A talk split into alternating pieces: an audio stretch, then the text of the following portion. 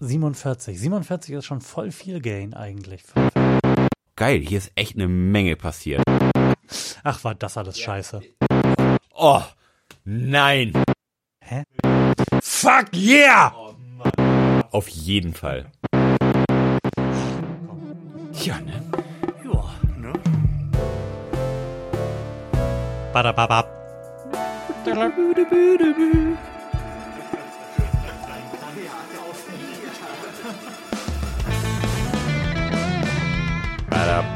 Herzlichen Glückwunsch zur 86. Ausgabe des Florian Primel Podcasts mit Lars Holscher. Und Florian Primel. 86 spricht sich am besten bisher, finde ich. 86. Das kann man nicht so wegnuscheln. Ja, das stimmt. Also, Sachen mit 5 finde ich immer problematisch, weil man dann 85 sagt statt 85. Das finde ich sehr unangenehm, wenn Leute, besonders wenn ich das tun. Also die 86 muss eine ganz fantastische Ausgabe werden. Da gehe ich auch von aus, ja. Und ähm, ich finde, wir fangen direkt damit an, diese Ausgabe ganz fantastisch werden zu lassen, denn ich finde, wir haben schon viel zu lange nicht mehr gebettelt. Oh, jetzt geht's los. Ja, wir machen das irgendwie nie. Immer wenn ich Podcasts höre, dann ist da am Anfang immer wie so, oder zumindest am Ende so ein Werbeblock von wegen, liked uns auf Facebook und findet uns auf iTunes geil und so ein Scheiß. Ja. Und ich mache das ja immer total ungern und ich, darum mache ich das nicht, auch, auch jetzt nicht. Aber ich finde, wir sollten vielleicht mal einen fünften und sechsten Zuhörer akquirieren. Ja. Und ich glaube, der beste Weg, dahin zu kommen, ist unseren vier bestehenden Zuschauern, die wir ja schon kennen, zu sagen, dass sie diesen Podcast irgendjemandem empfehlen sollen. Ja. Also empfehlt doch, wenn ihr aus irgendeinem Grund meint, dass wir die freshesten Podcaster unter der Sonne sind, unseren Podcast irgendjemandem von dem, von dem ihr meint, der muss das unbedingt hören. Wir sagen dazu immer, ihr solltet es euren Großeltern und minderjährigen Kindern empfehlen und bleiben dabei, oder? Auf jeden Fall. Und vielleicht euren Arbeitskollegen, die bald Sommerurlaub haben, wo sie dann ganz viel Zeit haben, den kompletten Podcast durchzuhören, um dann fresh ähm, wieder mit euch darüber sprechen zu können, was denn gerade in der letzten spannenden Folge passiert ist. Die vermutlich dann schon zwölf Wochen zurückliegt, weil der Rhythmus in den letzten Wochen auch irgendwie nicht so richtig geil gewesen ist. Aber, aber es, es ist so mittelmäßig regelmäßig, sag ich mal. Ja, wir haben mittelmäßig regelmäßig aufgenommen, aber ich habe die letzte Sendung noch gar nicht veröffentlicht. Ach, siehste. Es liegt also Ja, alles wieder ich an gebe mir. mir so viel Mühe. Und Florian lässt das alles hier Es war warm. in der Theke vergammeln. Ja, so ist es. Aber das, was Lars sagt, das halte ich auch für eine total gute Idee. So sollten wir das machen. Also ich hoffe, dass wir vielleicht einen fünften und sechsten Zuhörer durch diesen Aufruf generieren können. Und wenn ihr der fünfte und sechste Zuhörer seid, dann lasst uns das doch irgendwie wissen durch Kommentare auf Facebook oder in, in der Kommentarspalte im Blog oder so. Das wird wir würden sehr uns an- wahnwitzig drüber freuen. Ja. Hört uns am Strand. Das wäre cool. Ja. Ähm, da du vorhin sagtest, hört den ganzen Podcast durch. Ich habe das neulich mal getan, also in ein paar alte Episoden reingehört, Oh, tatsächlich? um festzustellen, Alter, da hat sich ja durchaus was getan. Also rein, rein klanglich ist das hier schon ein Sprung. Man, Ja. Ich finde, so in the making hat man das gar nicht gemerkt, weil wir nie so richtig scheiße klangen. Mhm. Aber das ist jetzt schon auch durchaus besser als diese 30 Euro T-Bone Headset-Mikrofone, Ja, die wir da Sicherheit. damals hatten. Wie lang machen wir das eigentlich schon? Das, weißt, weißt du das? Nö. Nee, das Aber bestimmt schon so drei, drei Jahre, drei, vier Jahre. Mhm. Ist, ist schon eine, eine ganze Ecke her. Ich, ich erinnere mich immer noch an, an eine an eine der großen Jahreszusammenfassungen. Ach, das war so eine, das war eine Katastrophe. Jedes Mal. Aber das ist ja auch die, an die ich mich erinnere, ist auch schon sehr lange zurück. Da habt ihr noch in da, da, danach seid ihr schon zwei oder dreimal umgezogen. Stimmt. Mhm. Wahnsinn. Ja, krass.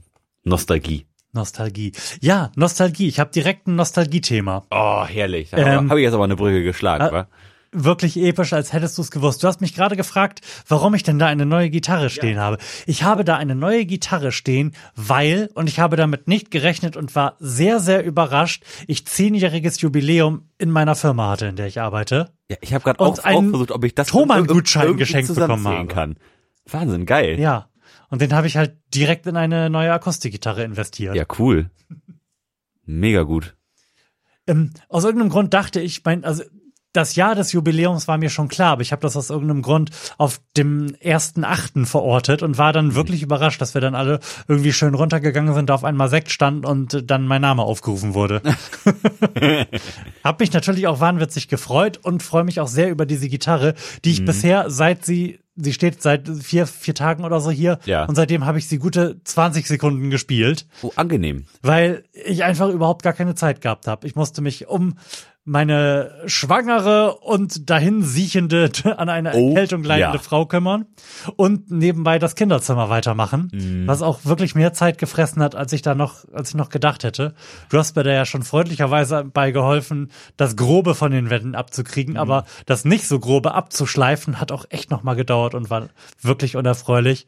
Und dann musste ich das ja, musste ich ja auch noch das Fenster neu verkleiden mit Rigips und das dann verspachteln und bin auch nur einmal seitdem wieder in einen Nagel getreten. Scheiße. Da erinnere ich mich auch noch dran. Ich bin schon das erste Mal, als Lars da war, in einen Nagel getreten und habe daraus gelernt und mir Schuhe angezogen, Mhm. weshalb ich offensichtlich zu beherzt dann da reingegangen bin und dir mir direkt einen Nagel durch den Schuh in den Fuß getreten habe. Auch an, angenehm. Ach, war das alles Der, scheiße. der, der steckt dann ja zuerst auch immer noch so ganz angenehm fest, wenn er erstmal Mhm. im, im Schuh drin steckt. Dann steckt er auch im Fuß drinne. Wunderbar. ja, und ich habe auch eine schlimmere Stelle als beim ersten Mal erwischt, also so hier vorne den Ballen. Und das tut jetzt auch immer noch weh. Ah, Und hat, um den, äh, die Apothe den Apothekenumschau-Part dieser Sendung nochmal aufzumachen, hat dazu geführt, dass ich natürlich ein, zwei Tage ein bisschen scheiße gelaufen bin. Ja. So Gewicht auf dem anderen Fuß, jetzt so der andere Fuß weh. es geht einfach alles im Arsch, wenn man über 30 ist. Ist eine Scheißkatastrophe. So, so mit äh, Nägeln in den Füße habe hab ich aber auch Probleme gehabt, als, als ich bei uns im Badezimmer die Decke rausgerissen habe. Dann auch so, so, so lange Latten an der Decke habt ihr dann auch äh, runtergerissen und dann immer fein auf den Haufen gelegt. Dann ist ein- einer immer so leicht formschief aus, aus dem großen Stapel gerutscht und auch direkt rei- reingetreten. Und das ist mir dann noch zwei oder drei Mal an, an einem Tag passiert. Ich war so angepisst, ey. Kann ich absolut nachvollziehen. Ja, das ist auch, das ist auch eine ganz unangenehme Stelle, weil man, da hat man auch ein bisschen was von. Mhm. Herrlich, wirklich herrlich. Ähm, du, du hast ja dein, dein, dein Zimmer da geschliffen. Hast Ja. du das mit so einem normalen Schleifgerät gemacht oder hast du dir so ein so großes Schleifgerät? Ich habe das mit einem Schwingschleifer gemacht, was ja, glaube ich, schon zu den größeren Schleifgeräten Mhm. gehört, die man so haben kann. Wir besitzen einen, weil wir damit weil wir den mal angeschafft haben, um die Türen und Türrahmen zu schleifen. Mhm. Und das hat auch ganz gut funktioniert eigentlich. Der ist aber sehr, sehr schwer, Mhm. was es halt wirklich mühsam gemacht hat, gerade so über Kopf zu arbeiten und dann die hohen Stellen zu erreichen. Also es waren jetzt echt keine schönen, ich denke mal insgesamt acht Stunden, die ich da mit Maske Oh, stand und Mann. Wände geschliffen habe über zwei Tage. Oh, ich war jetzt nämlich letztens gerade noch im, im Baumarkt und, Mhm. Und habe noch so ähm, Rigipsverarbeitungszubehör gesehen und da war auch so ein, so ein riesen Schleifgerät mit, mit so einer 30 Zentimeter Schleifscheibe. Oder ich gedacht, das wäre genau das Richtige dafür. Einfach so,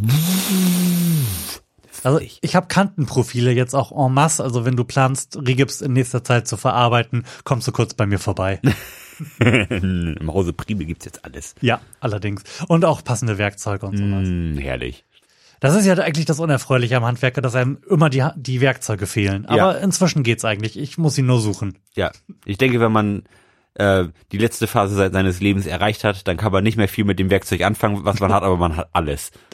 Genau das, ja. Aber deswegen bin ich noch überhaupt gar nicht dazu gekommen, diese Gitarre zu spielen. Hm, schade. und habe deswegen in unser Einschenkmikrofon mal ein hochwertiges Mikrofon reingesteckt. Ich Ja. habe da ja sonst immer nur, weil es ja spritzt und tropft und Ja. sowas, da so ein Nachbau drin. Aber jetzt habe ich mal das Original Shure SM57 reingetan, weil ich gedacht habe, während du vielleicht gleich einschenkst, würde ich vielleicht mal mich kurz mit der Gitarre vor das Mikrofon setzen das und äh, unsere wenigen Zuhörer vergraulen. Ja, Was gerne. meinst du? Sehr Ich gerne. habe das nämlich auch noch gar nicht über Mikrofon gehört, das Ding. Hm. Wollte das eigentlich mal machen, aber erzähle uns doch erstens, warum wir hier Bier stehen haben und zweitens, was es ist. Ähm, wir haben hier Bier stehen. Zum einen, weil Bier köstlich ist und jeder mehr Bier trinken sollte. Zum anderen, weil wir heute ein Potpourri aus unseren Formaten machen, nämlich Fragen beantworten und Bier trinken. Und drittens, weil der Discounter Lidl nun offensichtlich äh, angefangen hat, Craftbier zu führen. Und zwar sowohl in Dosen als auch in Flaschen. Und hier das erste Bier von Lidl. Brewed in Ireland, The Crafty Brewing Company. Ein Irish Stout in 4,5% Volumenalkohol. Irish Stout. Dieses vollmundige Stout hat ein ansprechendes Kaffee- und Schokoladenaroma. Der volle Geschmack ist auf den bitteren Hopfen und das Schokoladenmalz zurückzuführen. In unserer Crafty Brewing Company schätzen wir die schönen Dinge des Lebens, verabschieden sich diese von der Mittelmäßigkeit und stoßen sie mit uns an auf edle Biere. So, gebraut in Irland. Herrlich.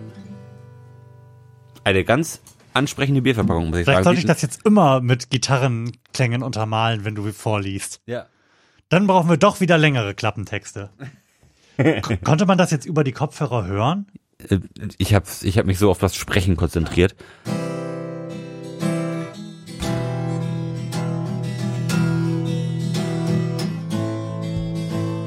Geht, oder?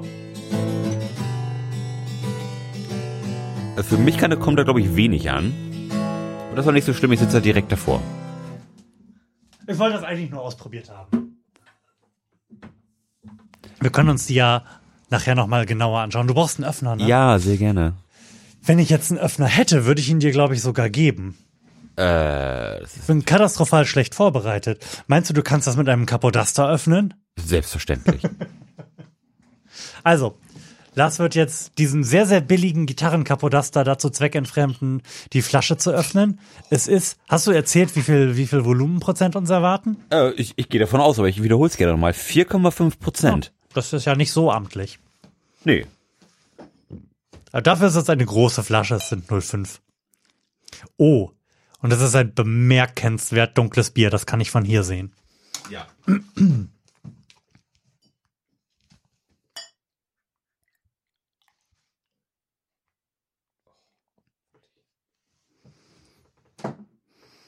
So, Florian, so nehme er dieses Bier. Ich finde, wir sollten mal ein Foto von uns machen, wie wir hier irgendwie so in der Podcast-Situation sitzen, damit ich das vor Social Media dingsen kann. Was meinst du? Sehr gerne. Voll cool. Das finden unsere Hörer bestimmt zwar auch eher unerfreulich. Oh, das, das müssen wir auch nochmal machen. Hilfe. Ich, also irgendwie habe ich es heute nicht so, ne? Wieso, wieso wird denn das so unscharf? Okay. Soll soll ich mal mit meinem Qualitätstelefon noch... Ich schneide das eh raus. So.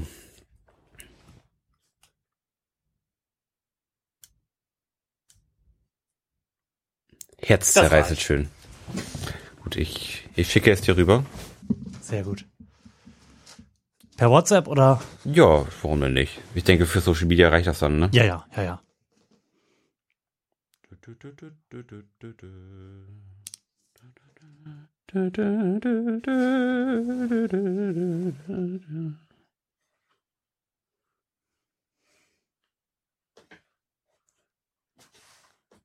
So.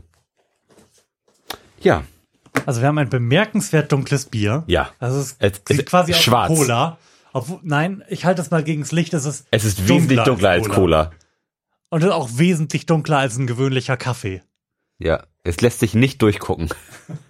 Also man könnte, wenn da die leichte Krone nicht wäre, tatsächlich annehmen, wir würden jetzt Teer trinken. Es wird bestimmt ganz super. Ich riech mal dran. Oh, es, guck mal. Ich, ich halte aber meine, meine Telefonlampe gegen, ge- gegen das Glas. Man sieht die Lampe nicht. Wahnsinn. Also das ist wirklich ein pechschwarzes Bier. Und dafür, dass es so pechschwarz ist, riecht es nicht so intensiv, wie ich erwarten würde. Da hatten Mhm. wir schon Stouts, die intensiver gerochen haben. Du hast direkt mal beherzt einen Schluck genommen, wa? Mhm. Werde ich auch tun. Wobei, Doch, es, also, huh, cool. Krass. Mm. Also, ganz anders als, als erwartet. bin ja grundsätzlich kein großer Freund des Stout, wie ich hier schon mehrfach gesagt habe. Ich bin ja auch kein Guinness-Trinker und nichts. Und das wird sich vermutlich auch mit diesem Bier nicht ändern, aber ich finde es zumindest interessant. Ja. Also es schmeckt wie ein Stout, ja, auf irgendeine Art und Weise, aber da ist auch was Interessantes gerade so im, im Nachgeschmack bei, was ich ganz geil finde. Also ich, ich ich muss, ich kann Ihnen jetzt schon sagen, dass es eins der besseren Biere ist, die wir hier getrunken haben. Also für ein Stout, ich glaube, Ja. wenn man diesen Geschmack grundsätzlich mag, ist das echt ein gutes Bier. Mhm.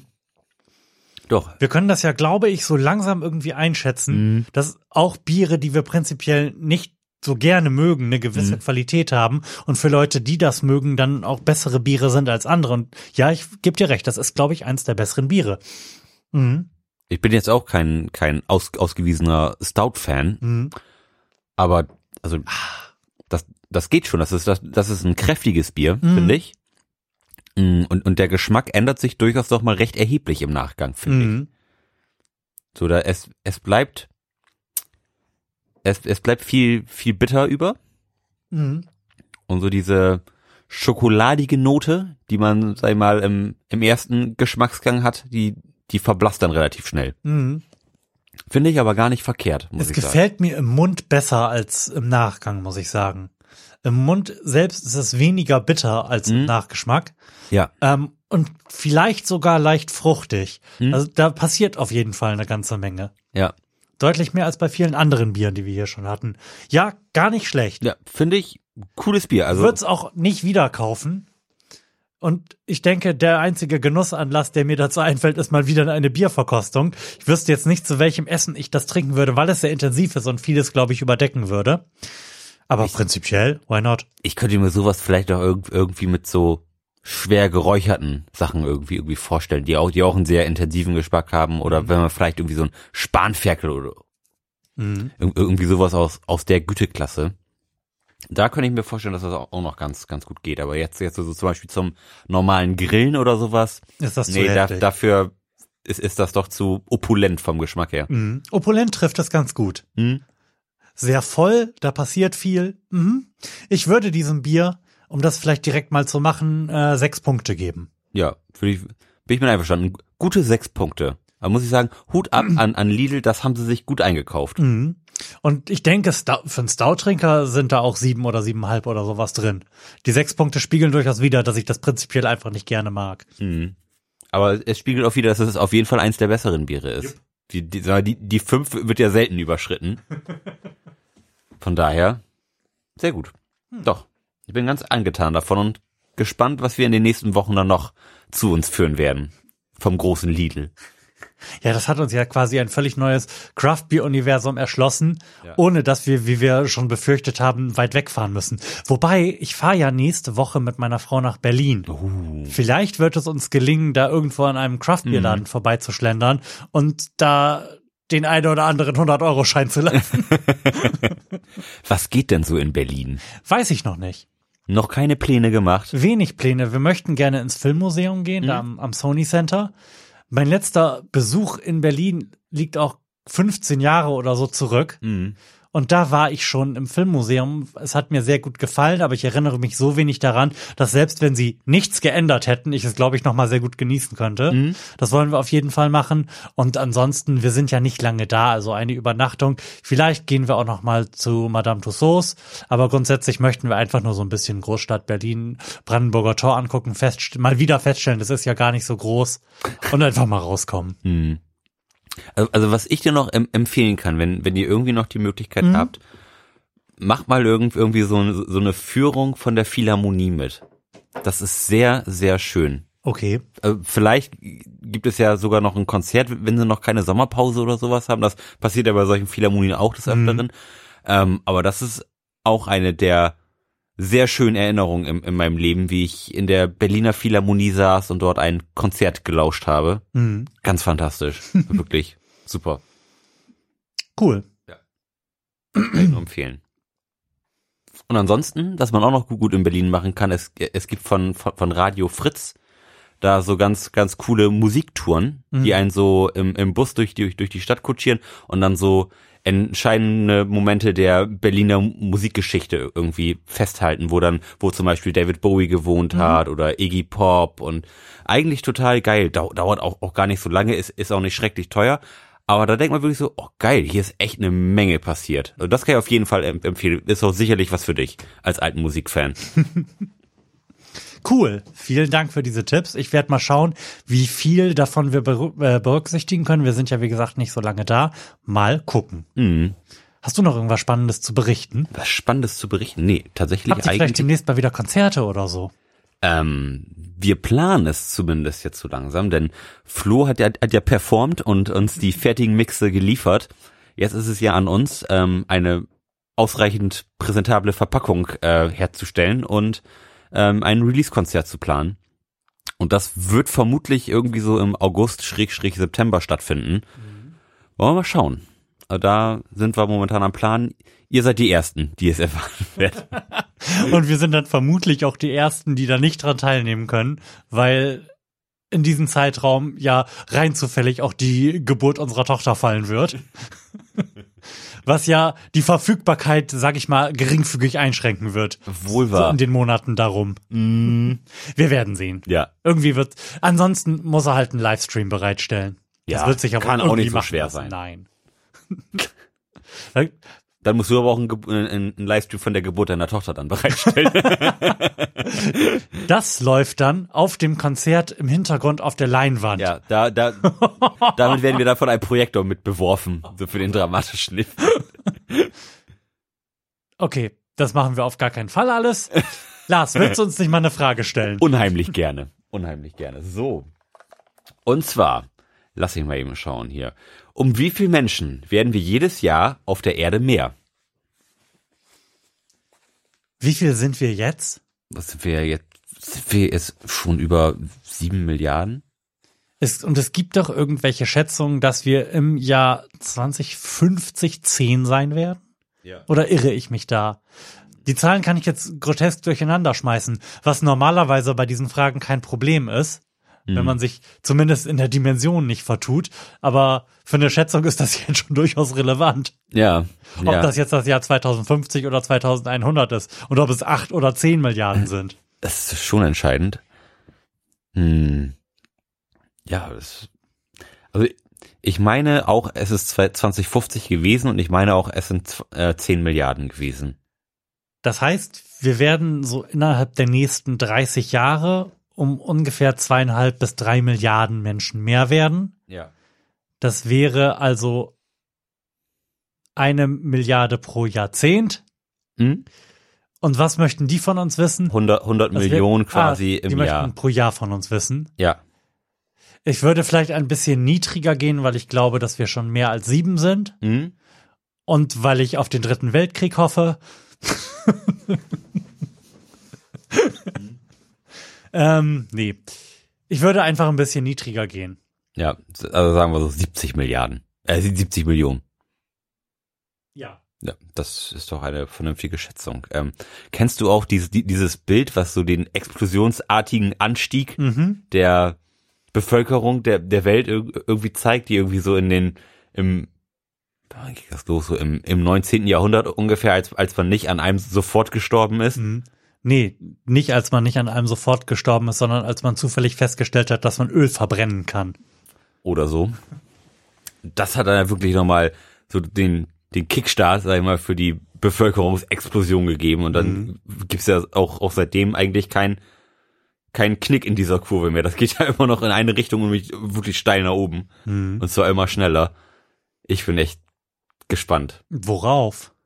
Also, dass das keine besonders ri- richtig super gute, tolle Idee ist, einfach immer mehr zu werden und Ja. kontrolliert. Wie, wie, Das weiß der Chinese schon seit längerem. Mhm.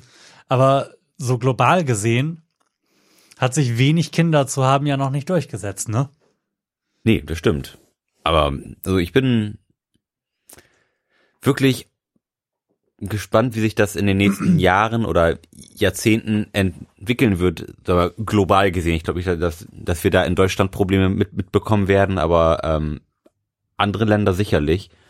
Und da, wie man diese Probleme lösen wird, das ist, das ist spannend, finde ich. Das ist, glaube ich, doch so der eine, eine der ganz großen Herausforderungen, die, für die sich die Menschheit irgendwann stellen muss. Ja, das wird ja zusammengehen mit den Herausforderungen des Klimawandels, die ja tragischerweise gerade in den Regionen am stärksten zuschlagen werden, die momentan auch ähm, das höchste Bevölkerungswachstum verzeichnen. Ja. Also gerade in ärmeren Ländern, insbesondere natürlich in Afrika, sind die Probleme mit dem Klimawandel massiv. Da ist es jetzt eh schon nicht so angenehm, was die Temperaturen betrifft. Und das wird noch beschissener. Und ähm, es sind halt arme Länder und äh, in armen Ländern, in denen Menschen nicht in der Lage sind, eine vernünftige Lebensplanung zu machen, es besteht deine Lebensplanung oder deine Lebenssicherheit halt darin, möglichst viele Kinder zu haben, ne? Mhm. Ja, klar. Aber das wird sicherlich auch, auch noch mal die, die Nahrungsmittelwirtschaft noch mal komplett auf, auf links drehen. Und auch die, die Art, wie, wie, wie Menschen sich ernähren werden. Also wenn man jetzt mal schaut, so dieses ganze Insektenessen-Thema ist ja jetzt, sag ich mal, hier in, in der westlichen Welt noch nicht so richtig angekommen. Wohingegen, sag ich das mal, in, in Asien durchaus ein Thema ist und auch rein, rein, rein von der Effizienz her Ja. auch wirklich the way to go ist, ne? Was man da auch an, sag mal, die, die Fläche, die, die man zur Verfügung hat mit, mit dem Nahrungsertrag, den diese Mhm. Fläche liefern kann, ist ja bei, bei Insekten so dermaßen hoch, dass, dass es ei- eigentlich ein No-Brainer ist, dass das in, in 40 Jahren, sag ich mal, irgendwie flächendeckend einge eingeführt wird, wenn man immer mehr Menschen ernähren muss. Wobei ich eigentlich so langsam davon ausgehe, dass in 40 Jahren wir dann wahrscheinlich keine Insekten mehr essen werden, wenn wir fleischliches Protein zu uns oder tierisches Protein zu uns nehmen möchten, sondern halt irgendwas im Labor gezüchtetes. Ja, also das- in, das in auch Vitro-Fleisch gibt es schon und es ist irgendwie in den letzten zehn Jahren von 500.000 Dollar pro Kilo auf 250 Dollar pro Kilo gefallen, was natürlich immer noch irgendwie eine Dimension, aber nur eine Dimension zu teuer ist für Ernährung jetzt beispielsweise. Ja. in der westlichen Welt. Aber, die, aber dieses äh, in vitro Fleisch ist ist ja schon was, was jetzt mittlerweile auch, auch schon angekommen ist. Das, das, Ja, man kann es Das ja kaufen. Es. Ja. es ist halt nur noch zu teuer. Ja, also ich habe das letztens gerade ir- irgendwo au- auf YouTube gesehen, auch so eine Dokumentation darüber und dann Mhm. auch ein ein ähm, Laden oder ein Restaurant, die die Burger mit diesem Fleisch anbieten. Und das finde ich Mhm. ganz ganz spannend. Also das dauert auch nicht mehr lange, dann ist das auch irgendwie würde ich sagen, verhältnismäßig flächendeckend. Wir lass uns in sechs Jahren nochmal sprechen und dann, dann wird man das sicherlich auch ir- irgendwo bei uns in der Spezialitätenabteilung bekommen. So. Da gehe ich auch von aus. Also ich würde jetzt mal prophezeien, dass wenn wir in sechs Jahren nochmal einen Podcast darüber reden, dann jeder von uns bejahen würde, mindestens mal im letzten Jahr In-vitro-Fleisch auf irgendeine Art und Weise gegessen zu haben. Sei es nur mal als Spezialität, um das auszuprobieren, aber man wird das bekommen und ausprobiert haben. Ja, auf jeden Fall.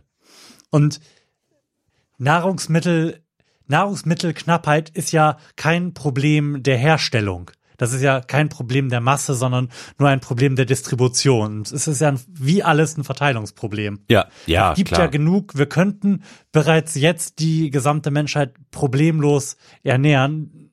Das, die Verteilung funktioniert noch nicht. Mhm. So, was sagst du? Wollen wir mal eine kleine Auflösung machen? Oh, oh, ich war schon, ich war gerade schon wieder komplett äh, gehirnmäßig darauf eingeklinkt, einen epischen Rant auf den Kapitalismus zu starten. Und mir war überhaupt nicht Ja. mehr gegenwärtig, dass wir eine Frage zu beantworten Ja. hatten, Lars. Wie lautet denn die Antwort, die diese Karte uns gibt? Oh, nein. Circa 70 Millionen. Fuck yeah! Oh Mann, was, das ist ja wirklich überragend. Ich bin ganz euphorisch. Und ich fand es absolut angemessen, dass ich gerade mit auf dem Einschenkmikrofon drauf gewesen bin. ja. Nicht schlecht. Mann, das, also das war wirklich eine Punktlandung. Wir müssen den Podcast eigentlich an dieser Ja. Stelle wieder dicht machen. Das ist ne? unser Magnum Opus, besser wird's nicht mehr. Tschüss. so, nächste Frage. So, und jetzt mal wieder. Aus welchem Jahr stammt der älteste bekannte Pornofilm? Ich bin mir relativ sicher.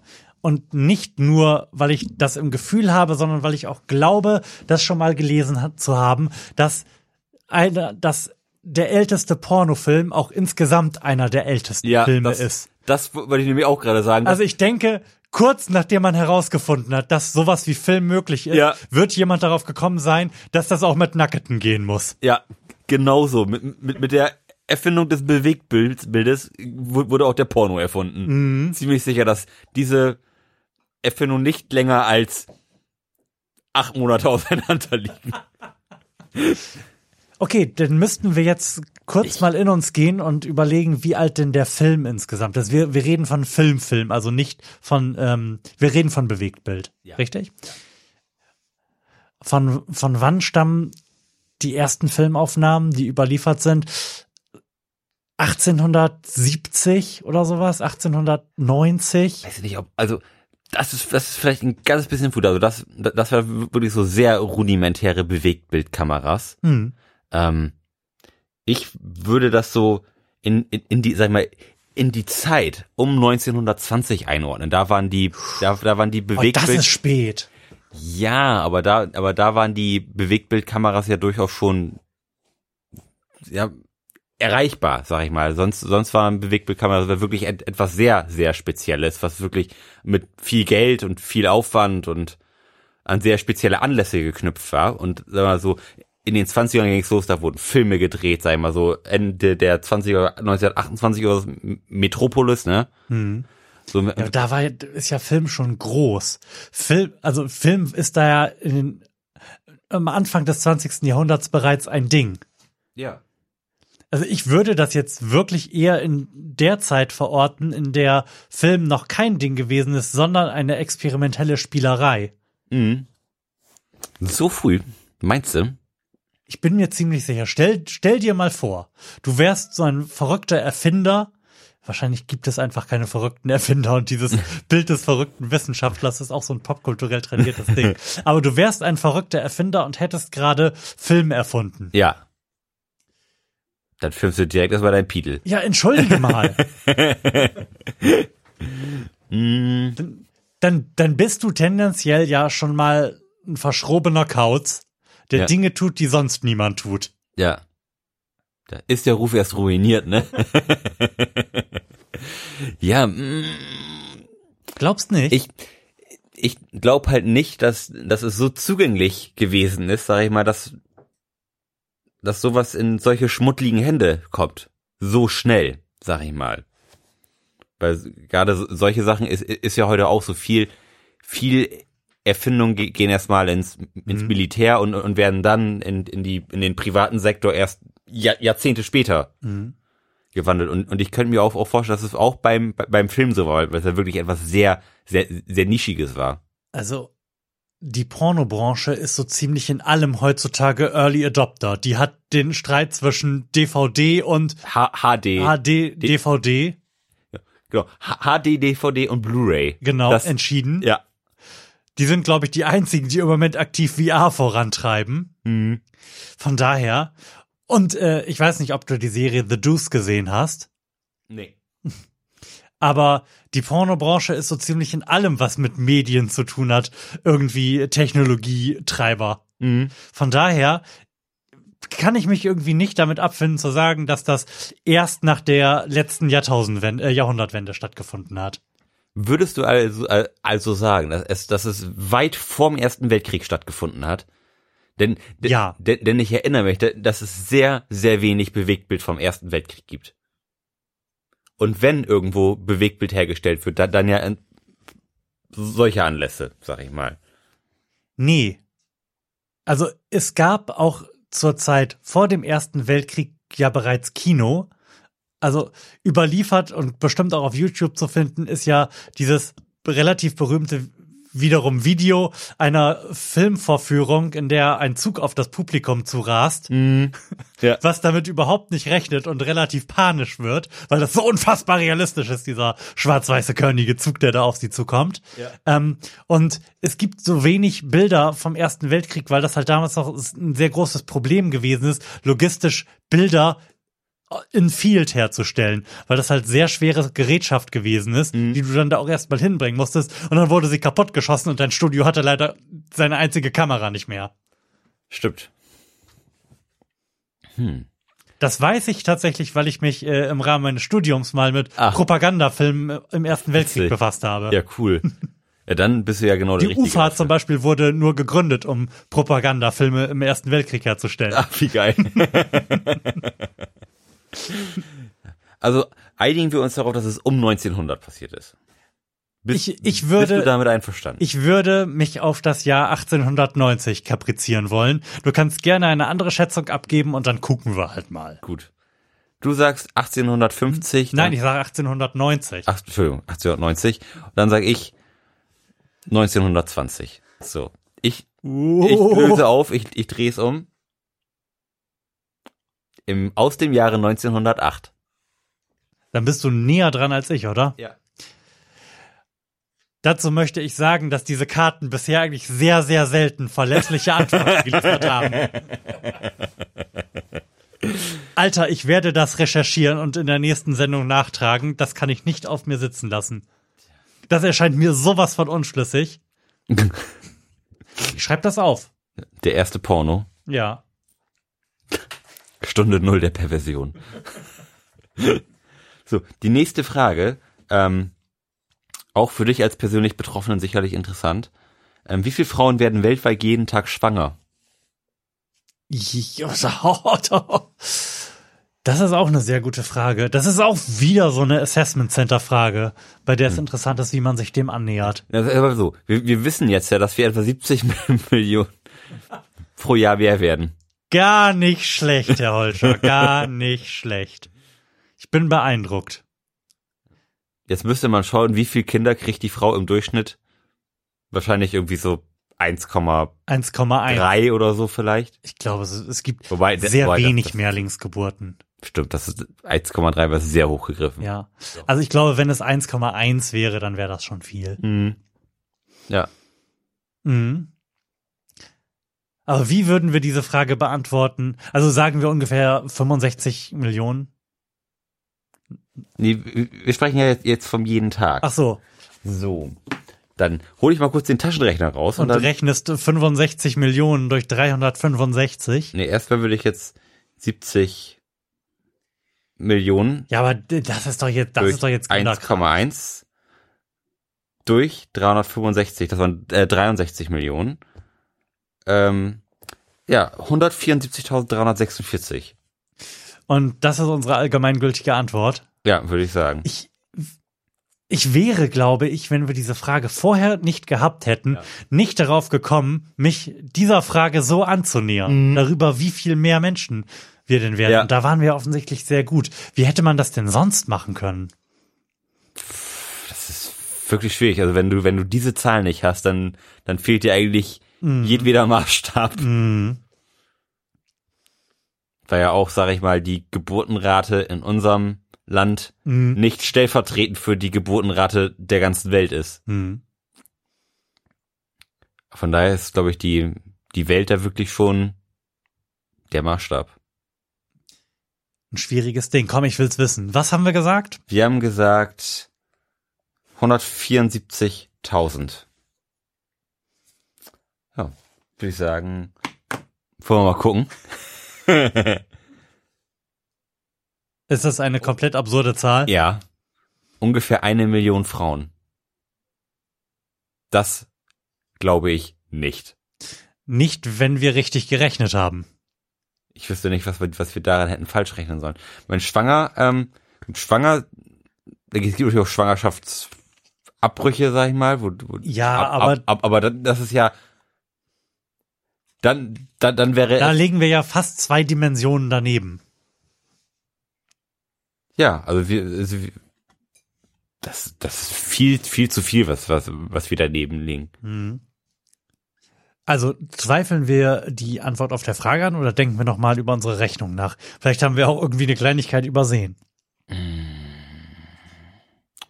Also wenn 70 Millionen Kinder im Jahr geboren werden, Ja. dann müssen auch 70 oder etwas weniger Frauen schwanger geworden sein Ja. im Jahr. Lässt sich das einfach so, indem man durch 365 teilt, auf die Tage runterrechnen? Warum? Oder haben wir da irgendwas vergessen, rein mathematisch? Nee, wieso? Nee. Wir haben 365 Tage im Jahr. Im Jahr werden 700, sie- äh, 70 Millionen schwanger. Dann lässt sich das auf einen Tag relativ leicht runterbrechen. Da habe ich jetzt keine Bedenken. Aber das, das würde ja bedeuten, dass jede dieser Frauen jedes Jahr schwanger wird, oder? Nein, wieso?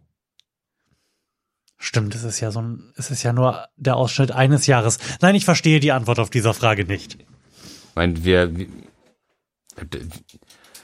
also wir, wir liegen jetzt ja quasi 830.000 Menschen daneben. Mhm. Das ist viel zu viel. Also irg ir- irgendwo ist was falsch. Und so viel Kinder, sag ich mal, dass, dass man sagt, okay, nee, das würde ja auch schon mal gar nicht passen, wenn jede Frau noch mehr Kinder kriegen würde Mhm. als, als 1,1 Kinder, dann würde die Zahl ja noch kleiner werden. Mhm. Nee, also, also das, das glaube ich nicht. Ich bin, der, ich bin davon überzeugt, dass diese Antwort falsch ist. Da mich, ich habe mir das auch gerade notiert, da mich das interessiert, würde ich tatsächlich vorschlagen, dass wir das am Ende des Podcasts gleich nochmal kurz ergoogeln und dann hier nochmal reingehen Ja. und ähm, die Crowd aufklären. Ja, auf jeden Fall.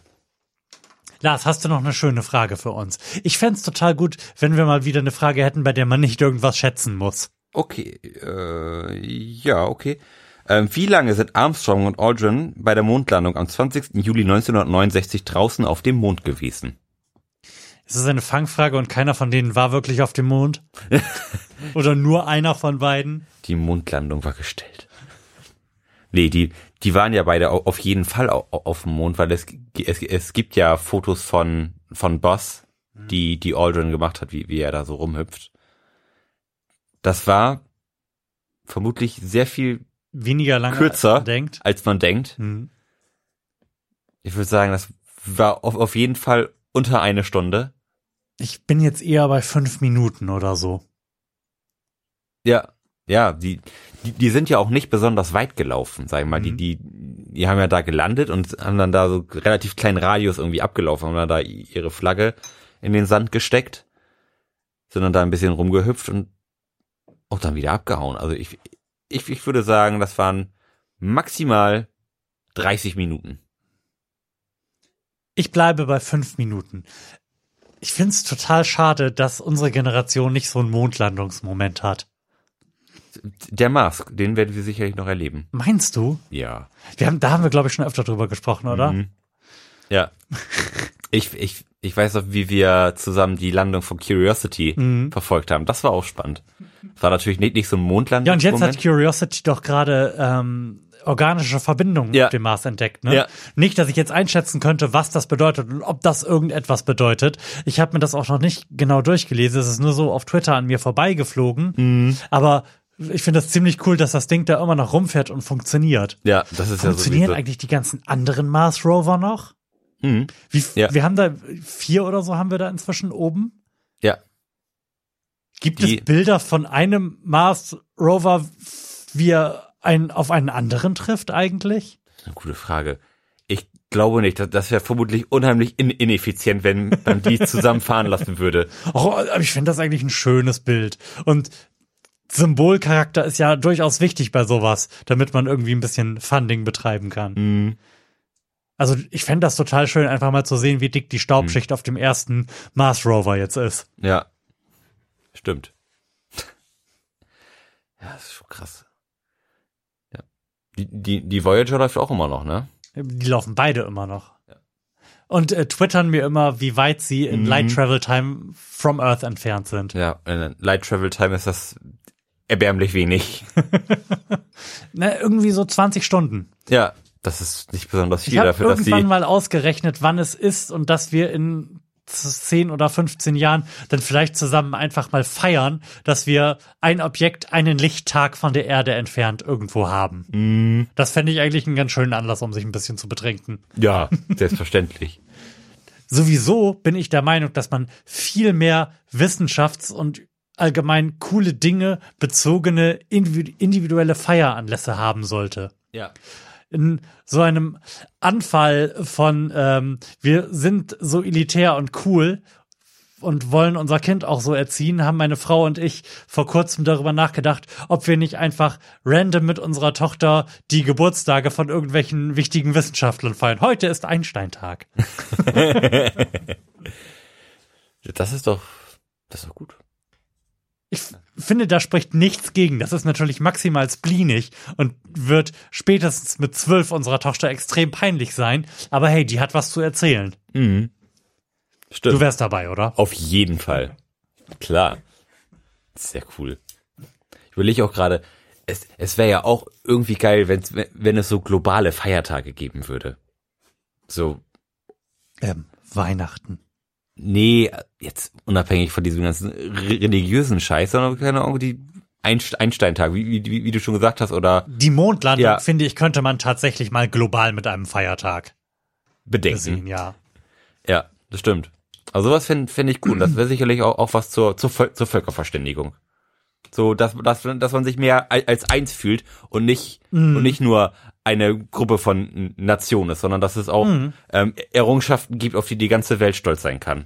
Obwohl sie nicht aus der eigenen Nation kommt. Das, das ist ein Gefühl, finde ich, das, das, das fehlt sowieso momentan noch gänzlich. Mega. Und ich halte das für die beste Idee, die dieser, die dieser Podcast, also in diesem Fall du, jemals hatten. Wirklich. Wenn ich bin der festen Überzeugung, dass die Welt in einem besseren Zustand wäre, wenn es 1969 gelungen wäre, das einfach international als Feiertag zu etablieren, an dem man das auf irgendeine Art und Weise zelebriert mit einem international gleichen Fernsehprogramm oder sonst irgendwas, Mhm. mit einem Festakt, der irgendwie auf jedem Kontinent begangen wird. Alter, mit dem Eurovision Song Contest klappt's doch auch. Ja. Das muss ja wohl möglich sein. Mhm. Ja, das fände ich auch echt cool.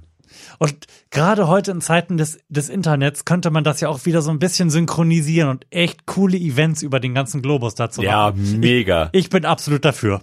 Ja, wir sollten das mal anregen. Nee, wir sollten damit einfach anfangen. Also wir sollten auf jeden Fall einfach wir als äh, Person und Gruppe des Freundeskreises, das könnte die Initiative könnte ja von uns beiden ausgehen. Wir etablieren das in unserem Freundeskreis und dann let it spread around the world. Ähm, wir etablieren einen, einen Feiertag zur Mondlandung. Ich bin Ja. dafür. Auf jeden Fall. Und, dann, und wir können dieses Jahr am 20. Juli schon mal anfangen. Und das ist sehr bald. Das ist sehr bald. Und pass auf, dann haben wir ein Jahr Zeit zu üben. Und nächstes Jahr große 50-Jahr-Feier. Fuck yeah. Wird das nicht geil? Geil. Ja. Ich bin dabei. Du holst auch auf jeden Fall dein kleines, hier, dein Teleskop raus. Wir gucken ein bisschen in den Himmel. Wir gucken ein bisschen in den Mond. Ja, das machen wir auf jeden Voll Fall. gut. Und wir begleiten das bestimmt auch irgendwie podcast-technisch. Ja. Das, das muss ich mir notieren. Und ich finde, wir sollten da auch von jetzt an in jeder Sendung zu aufrufen, Ja. dass das stattfinden wird. Und li liebe Zuhörer, wenn ihr die Idee gut findet, dann macht doch eine eigene Sache daraus Ja. und teilt das auf irgendeine Art und Weise mit der Welt und mit uns auf Twitter, Facebook oder sonst wo. Das fände ich ein richtig gutes Ding. Ja, das wäre mega cool. Und selbst wenn, selbst wenn unser kleiner niedlicher Podcast nur irgendwie einen Zuhörer generieren kann, der ein müdes Bild von sich auf der Couch am richtigen Tag postet und uns irgendwie in die Timeline schickt, wir werden es feiern. Das, das Bier wird mir Buzz Aldrin. Ja, ungefähr so habe ich mir das vorgestellt. Sehr, sehr cool, ja. Sehr gut. Haben wir uns jetzt ausreichend gefeiert? Ja, auf jeden Fall. Gla ich glaube, für, ist ein bisschen, bisschen an der Grenze zur Peinlichkeit lang geschraubt, wie sehr ich uns gerade über den, über den grünen Klee gelobt habe, aber sei es drum. Man man muss sich auch mal selbst loben können. Sonst äh, sprechen wir immer darüber, wie, wie schrecklich dumm wir doch sind, weil wir die ganzen Fragen nicht beantworten können. Das muss auch mal in die andere Richtung funktionieren, ohne dass sich gleich die Fußnägel hochklappen. Hast du noch eine Frage? Willst du noch eine Frage? Ich, äh, ich würde noch mehrere Fragen machen. Ich weiß ja nicht, wie deine Pläne heute noch so sind. Ich würde sagen, wir machen Mhm. noch eine Frage, die sich nämlich mit der menschlichen Sexualität auseinandersetzt. Wie, Warum schon wieder?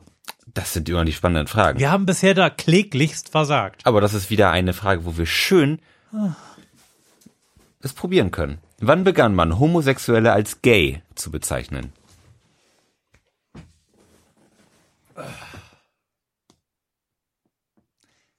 Ich habe nicht ein Mühe Ahnung, wirklich nicht. Soll ich mal schauen, was, was, was die ursprüngliche Bedeutung von, von gay ist? Denn, denn die ist mir nämlich auch gänzlich unbekannt. Aber wie kann sich das denn ergeben haben, dass ein Wort, was, das bedeutet ja eigentlich, ist ja eigentlich irgendwie so eine Iteration von fröhlich, Ja, von ausgelassen. ja, fröhlich vergnügt. Siehst du? Hättest überhaupt nicht googeln müssen. Wahnsinn. Ja, das ist ja schon, also eine relativ, äh, ein rela- relativ krasser Shift in der Wortbedeutung, dass man Total. das einfach, einfach ähm, Homosexuellen übergeholfen hat. Aber es ist was Positives. Na gut, die, das wird eine Selbstzuschreibung gewesen sein, oder? Das würde ich fa fast auch vermuten. Ich, ich wollte jetzt gerade darauf kommen, dass aufgrund der Tatsache, dass das halt so eine positive Zuschreibung ist, das bestimmt erst irgendwie in den 70er Jahren oder so stattgefunden hat. Aber wenn Das es eine ist, ich, Selbstzuschreibung spät. ist, wenn es eine Selbstzuschreibung ist, dann kann das früher passiert sein. Also ich, ich erinnere mich auch äh, schon an ähm, Texte aus dem, dem Zweiten Weltkrieg, wo auch schon von Gay Men gesprochen wird. Ja. Ähm, das muss auf jeden Fall vorher passiert sein. Äh, Also ich, ich habe da nichts zu Hm. beizutragen. Ich könnte jetzt irgendwie anfangen, Mut zu maßen und irgendwelche Zahlen in den Raum werfen, aber die basieren auf rein gar nichts. Mhm.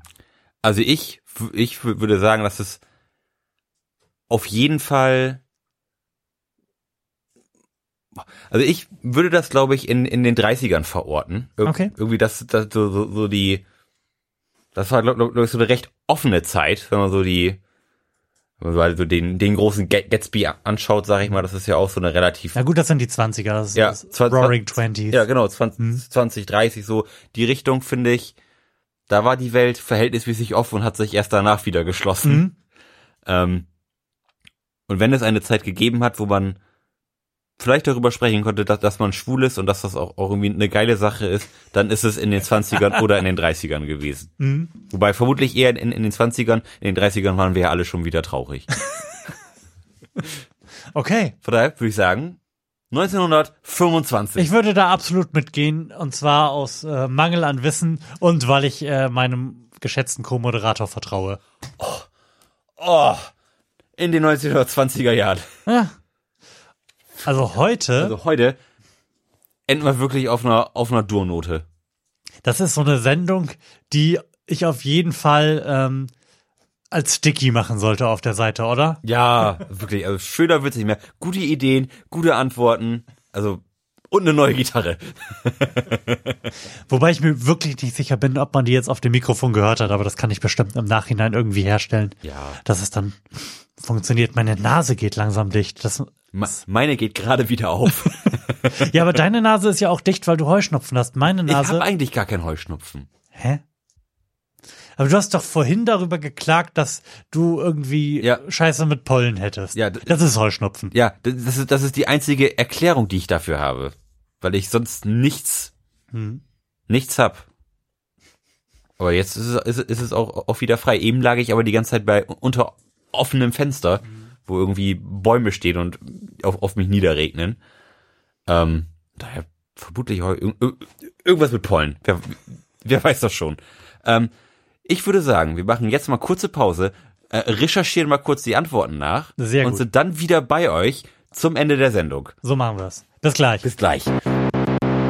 So, da sind wir wieder mit dem Aufklärungsblock und ich ähm, möchte als erstes vermelden, dass meine Suche nach dem ersten Pornofilm der Menschheitsgeschichte interessante Ergebnisse gezeigt, gezeitigt hat. Offensichtlich interessiert es Leute, die bei Google suchen, grundsätzlich mehr, was denn der erste Pornofilm mit Arschfick ist.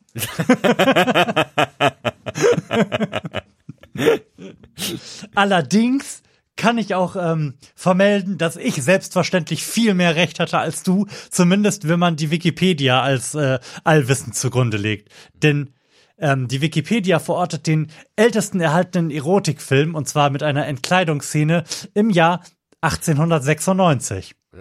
Moment, Eine Entkleidungsszene ist ja aber kein Porno. Ja, wahrscheinlich, weil es da den Begriff des Pornofilms noch nicht gab. Es gibt allerdings sogar noch früher einen Film mit einer voyeuristischen Szene, der ist nämlich von 1893. Aber wie gesagt, Und selbst äh, als es den Erotikfilm bereits als Genre im deutschsprachigen Raum gab, hier wird noch angemerkt, dass das oft mit Humor kombiniert worden ist, ähm, werden hier Beispiele aus den Jahren 1896 und 97 aufgeführt. das ist ja. Eigentlich müssten wir, wenn wir mit diesem Kartenspiel durch sind, noch einmal so ein Erratum zu allen Karten, die wir beantwortet haben, machen. Eine Sendung, wo wir einfach vorher mal durchgoogeln, was die Karten uns bisher so erzählt haben, was wir geantwortet haben und wie viel mehr Recht wir eigentlich hatten, als wir gedacht haben. Tja. Lars, wie ist denn das mit den schwangeren Frauen? Mit den schwangeren Frauen ist es so, ähm, also wir haben jetzt praktisch drei Wahrheiten hier. Wir haben einmal die, die Antwort der Karte.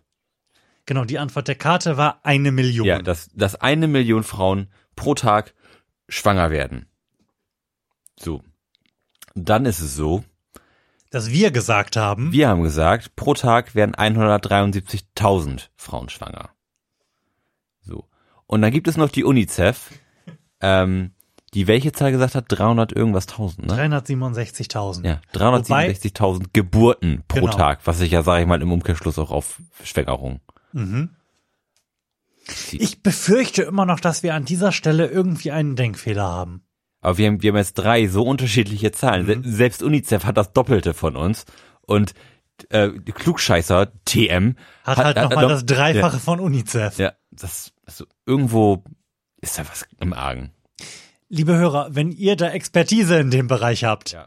sei es der Bereich Statistik oder sei es der Bereich Geburtshilfe, dann lasst uns doch an euren Erkenntnissen teilhaben. Ich habe jetzt wirklich keine Ahnung mehr. Ja, ich ich bin auch verwirrter als vorher. Vielleicht weiß man das auch nicht so richtig. Ja, wahrscheinlich weiß man das nicht so richtig, weil die, ich sag mal, die meisten Länder der Erde ja nicht so ein richtig geiles Geburtenregister haben, wie wir das jetzt hier im guten preußischen Deutschland hier am Start haben. Ja. Von daher wird man da auch global, glaube ich, nur schätzen können. Aber da wird es irgendwie verlässliche Zahlen geben. Ja.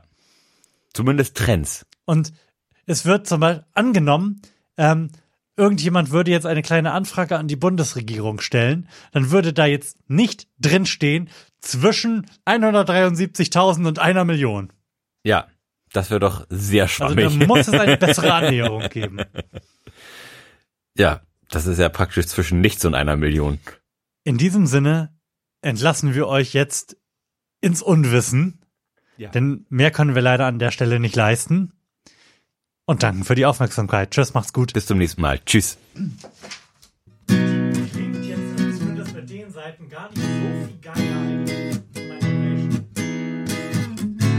dafür spielt sich auch wesentlich.